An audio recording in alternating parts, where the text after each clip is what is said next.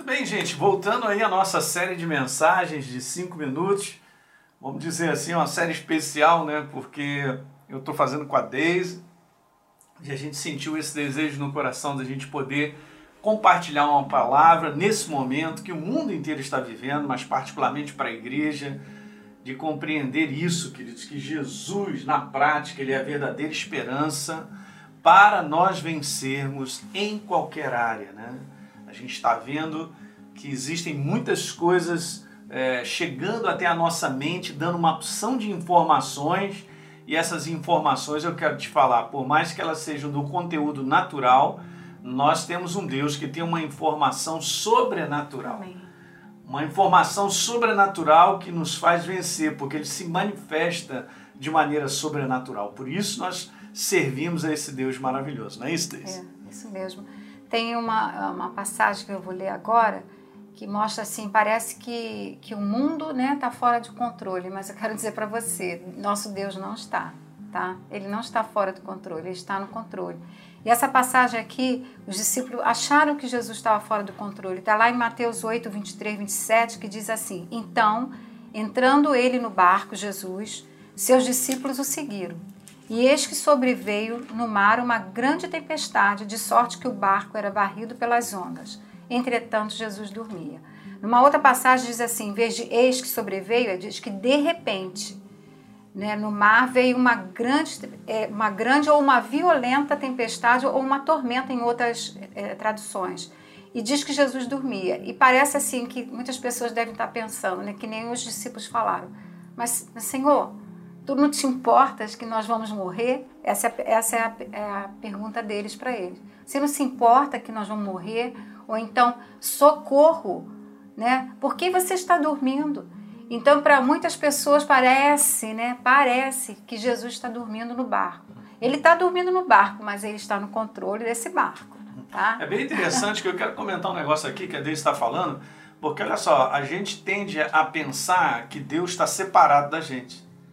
Mas ele não está separado. Você vê, Jesus ele estava no meio da tempestade com os discípulos. Isso. Eles não estavam sozinhos. Isso. Jesus enfrentava. Eu quero fazer esse paralelo que é importante você como igreja que está me ouvindo, você tem que levantar isso na tua consciência que você é corpo de Cristo. Isso. Eu e Deise somos corpo de Cristo. Nós somos corpo de Cristo. Significa que ele é a cabeça. Então nós somos um. 1 Coríntios 6,17 diz: todo aquele que se une ao Senhor se torna um só espírito com ele. Então, abandonado e cortado de Deus, nós não estamos. Nós não estamos vivendo sobre a face da terra desassociado de Deus.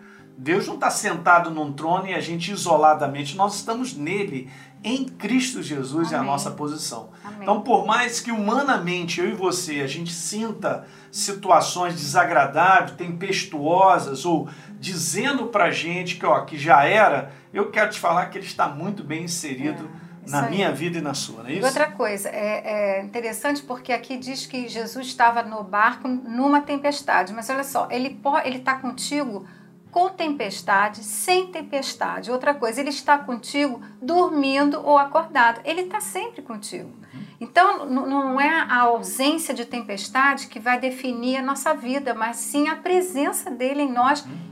E não importam as circunstâncias, né? É interessante é também, absoluta, né? interessante também porque eles não tinham dúvida que Deus podia fazer alguma coisa. Eles estavam preocupados com a bondade de Deus. Será que você não se importa? Será que você não está vendo tudo que está acontecendo? A gente está no meio da tempestade e você está dormindo. Então, eles tiveram uma, uma dúvida a respeito do caráter de Deus, ou seja, da manifestação da sua bondade, porque Ele é sempre bom e ele não está alheio ao que nós estamos passando. É muito legal isso que a Deise está falando, que eu quero te dizer uma coisa, gente. Quando a gente entende e sabe pela verdade que o caráter de Deus é misericórdia, compaixão, bondade. é bondade, isso é uma manifestação.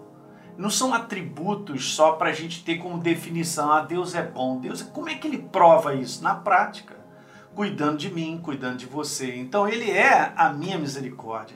Ele é a minha compaixão. Todas as vezes que clamaram o nome de Jesus, Senhor, tem de compaixão de mim, filho de Davi, tem compaixão de mim. Jesus, em duas ocasiões bem específicas, parou para se manifestar naquilo que a, eles haviam pedido, tem compaixão de nós. Então, assim, Não, não leve isso no teu coração, como está lá no Salmo 23, bondade e misericórdia certamente me seguirão. Obviamente elas se manifestarão no nosso dia a dia conforme a nossa necessidade. É isso que a gente vem é. experimentando. Eu tenho experimentado, a Deise também, a gente como ministério e vocês também, porque são povo de Deus. É. Essa aí é a prova de que ele é bom, ele é cheio de compaixão e misericórdia. Outra coisa importante, essa passagem em 1 João 4, 4 diz assim, porque maior, né, eu diria assim, muito maior, é aquele que está conosco do que aquele que está nesse mundo. E uma passagem no Velho Testamento fala a mesma coisa, porque mais o que, que você quer mais? Mais são os que estão conosco, muito mais do que está com todas as ameaças. É então, além de maior, nós temos mais conosco. Nós temos os anjos de guerra, nós temos o nosso Deus, temos o Espírito Santo que habita dentro de nós. Então, nós estamos mais do que supridos. Né? Tem uma frase muito interessante que eu li no livro, que eu não sei quem é o autor, que diz isso aqui, que eu acho muito legal. Tudo vai dar certo no fim. Se ainda não deu certo, é porque ainda não é o fim. é isso aí, gente. Legal, foi muito bom, é isso mesmo. É claro, Deus está conosco hoje, amanhã, depois e para todo sempre, não é não? Então, dá um like no programa de hoje, se inscreve aí no nosso canal, por favor, se você não se inscreveu, e deixa um comentário que é importante para todos nós. Compartilha isso com os teus amigos, tá bom? Um grande abraço, a gente volta um no próximo programa.